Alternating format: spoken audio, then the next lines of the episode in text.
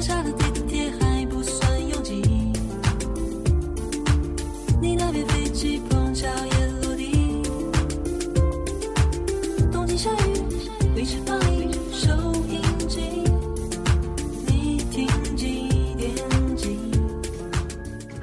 大家好，欢迎收听今天的几点几电台，我是主播来自北方的清晨，在我旁边的是我今天的搭档晴空。嗨，大家好，我是来自南方的晴空。五月的李总真是时尚界的宠儿啊！哎，晴空，你对时尚了解吗？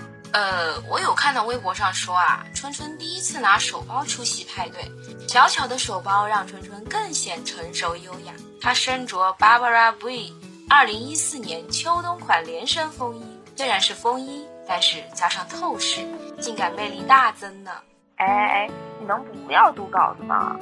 嗯，不过为此我们特别请了一位嘉宾来和我们一起聊一下春春的时尚。来，让我们有请玉花若里，若若给大家打个招呼吧。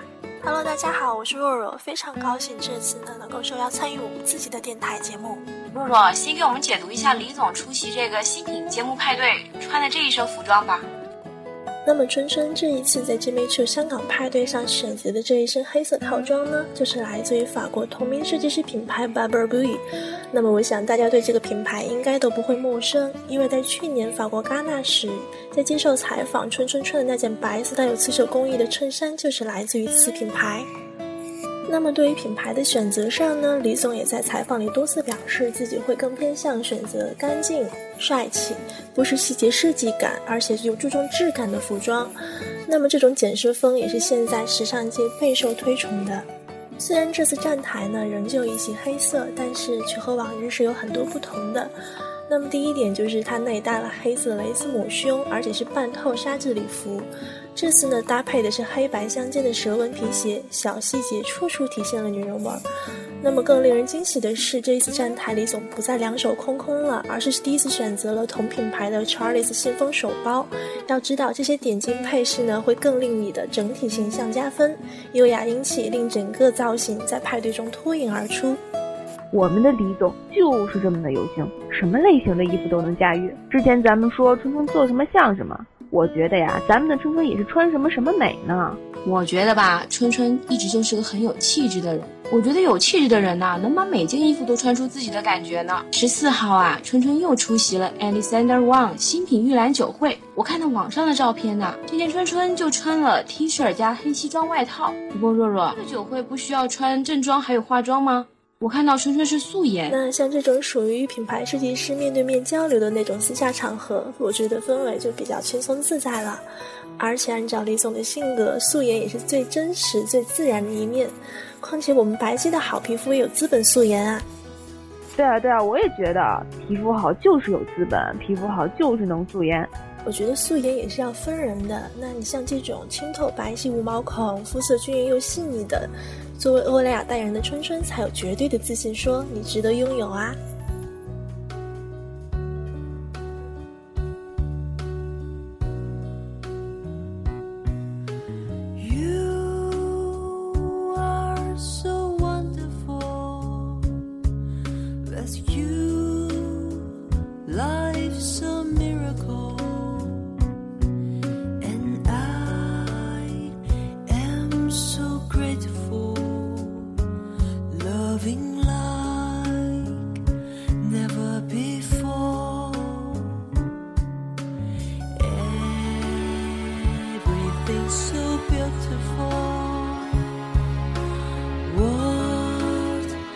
Else could I ask for?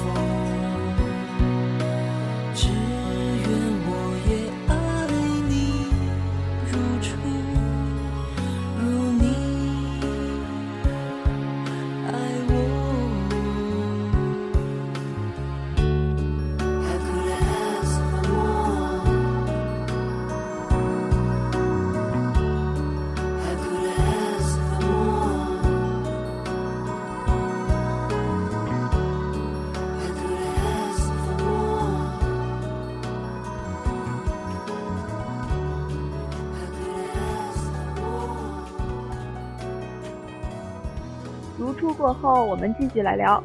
十五号，春春又出席了巴黎世家的北京大秀。身穿一身白色透视纱裙，清新脱俗。哎，我真的特别喜欢这一身呢。哎呀，说到清新脱俗啊，我又想起了零八年 YMI 演唱会的那套白纱裙呢。当时我被她的白纱裙美哭了呢。若若，你看，同样是透视，除了视觉效果不同，还有什么别的含义吗？那比起零八年首次尝试透视元素，那现在春春的身体线条更完美，在着装上的选择上也会更大胆突破，尤其是两条大长腿特别令人羡慕。那这次巴黎世家大秀呢，选择了一件全白的西服半透长衫，让她看起来整个人都时髦又仙气十足。搭配白色的平底鞋呢，上下呼应，整个造型都非常的仙气。那既有女人味儿的成熟呢，又有一种不食人间烟火的少女气息，再精致不过啦。嗯，通过这几个春春出席的活动，也能够看出来，春春真的是非常的受这些大品牌的青睐。哎，那你觉得李宇春受这些大品牌青睐的原因是什么呢？那再来看这两次戛纳行，那李总收获了国内外赞誉无数，特别是外媒接二连三的报道，都在体现了一个信息，那就是李宇春的出现，她的每一次红毯造型都是非常令人惊喜、大胆，而且具有独特风格的。那很多人都会分析了，为何只有李宇春会受到这么多品牌的青睐，会和那么多设计大师成为真正的朋友？其实就像那句话说的，因为她漂亮啊。那回归正题了，一是本身天资绝佳，二是品味高，眼光不俗，坚持自我的风格，并不会为所谓的大牌而一味迎合。那这往往是对方最看重和考量品牌具有最重要的一点。哎，重点来了。五月十九号，我们的春春再度以欧莱雅代言人的身份征战了戛纳电影节。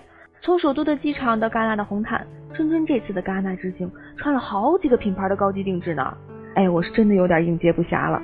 对呀，我现在脑袋里啊只记得那些衣服的品牌，什么纪梵希呀、香奈儿啊、高缇耶呀、范思哲什么的，而且还只记得他们中文怎么念。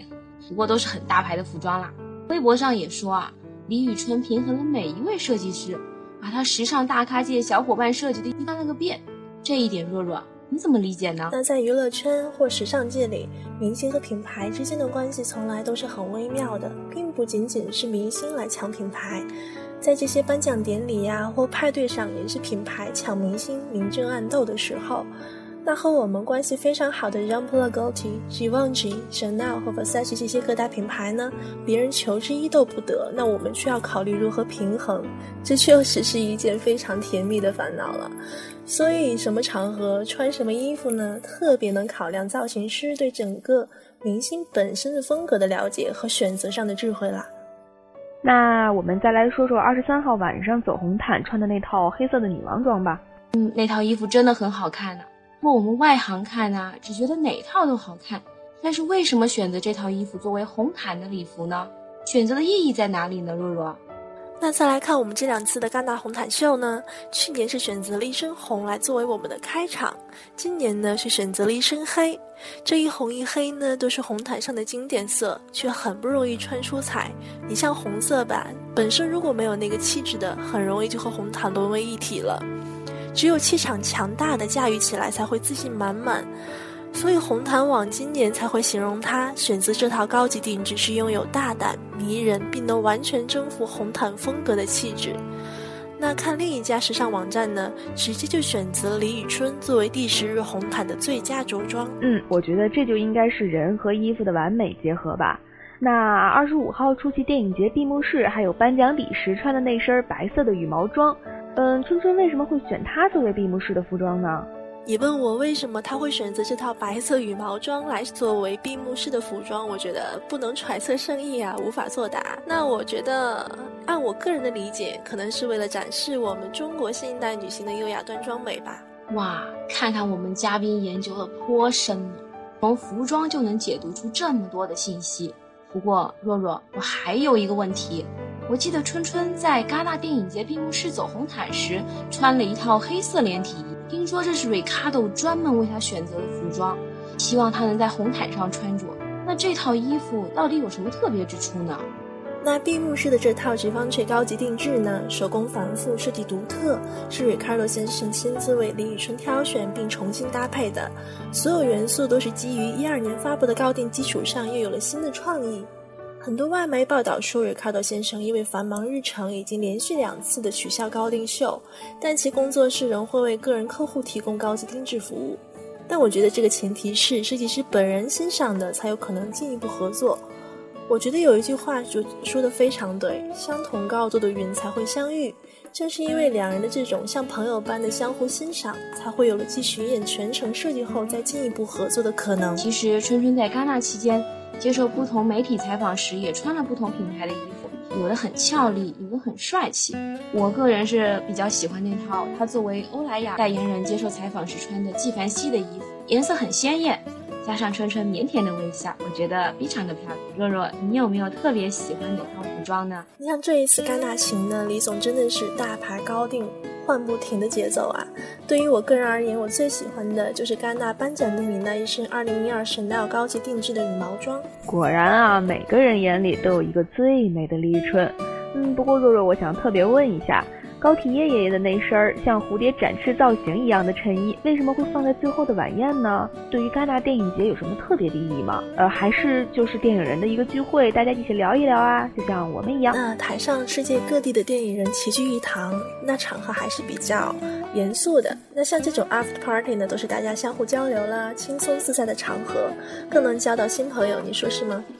你有没有注意到李总的妆容啊？好像是淡妆。像这种重要的场合，不应该是化艳丽一点的妆容吗？很多人都会觉得说，越重要的场合呢，妆容就会越艳丽、越浓重一点。我反而觉得，越适合自己的才是最重要的。像李总出席各大场合的态度，最自然、最本真的妆容才能更代表他。当然了，那妆容部分还是会配合整体造型来设计的。像我们这一次选择了一身黑色劲装，还有第二身的那一套连体的复呃设计。繁复的全方驰高级定制，这两套呢都是配合了李总在眉毛或者是眼线上着重刻画东方美的一种气质。你还笑话我？李总觉得好就是好，买葱 Forever 对，知道吗？好吧，我就是小白呀。哎，不过若若，我比较好奇。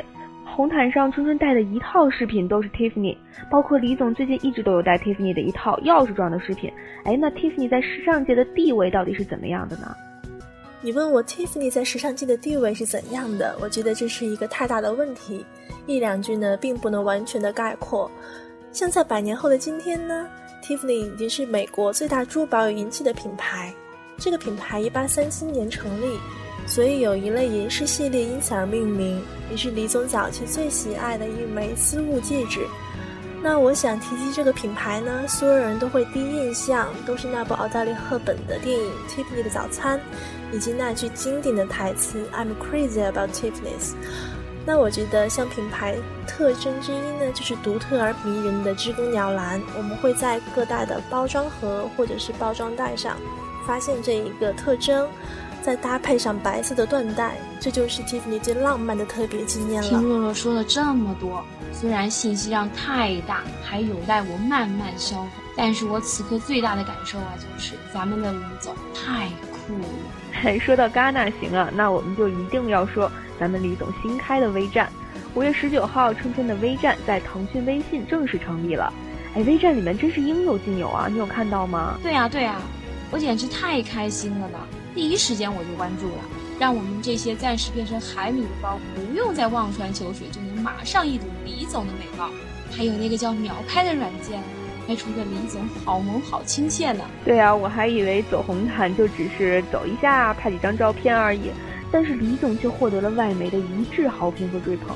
哎，甚至柏林电影节的网站都发了李总的新闻，而且加了关键词呢。李总还有什么是特别吸引外媒追捧的呢？呃，我觉得除了美貌和气质，李总在吸引外媒追捧的标签上，我觉得可以加上一个够特别，让人为眼前为之一亮，所有人都会觉得说又是大名鼎鼎的李宇春来了，而不是娱乐圈里整容成同一张面孔让人分不清的其他女星。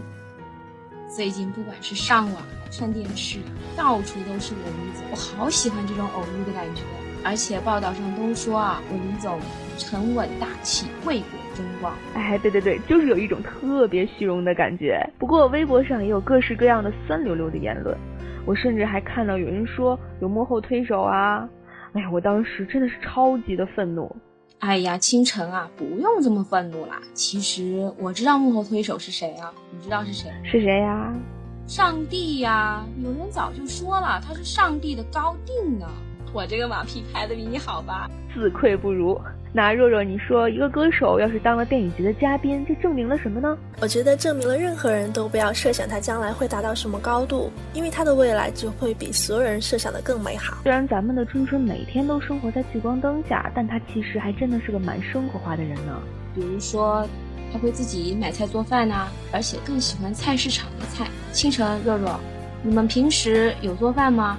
若若，你在国外想吃中餐的时候，还是得自己动手吧？其实也没有那么可怜了。你像遍地华人的加拿大，中餐馆虽然随处可见，但是我更喜欢自己做饭。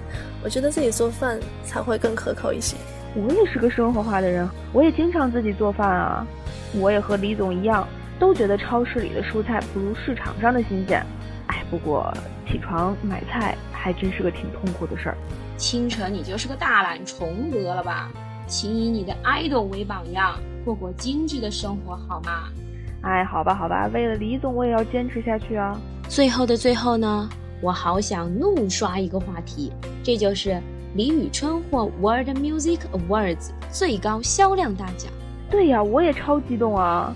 根据 World Music Award 世界音乐大奖二十八号发布的消息，春春获得了 World Music Award 大中华区最高销量奖，成为了首位获得世界唱片组织 IFPI 官方认证的最高销量的中国内地歌手。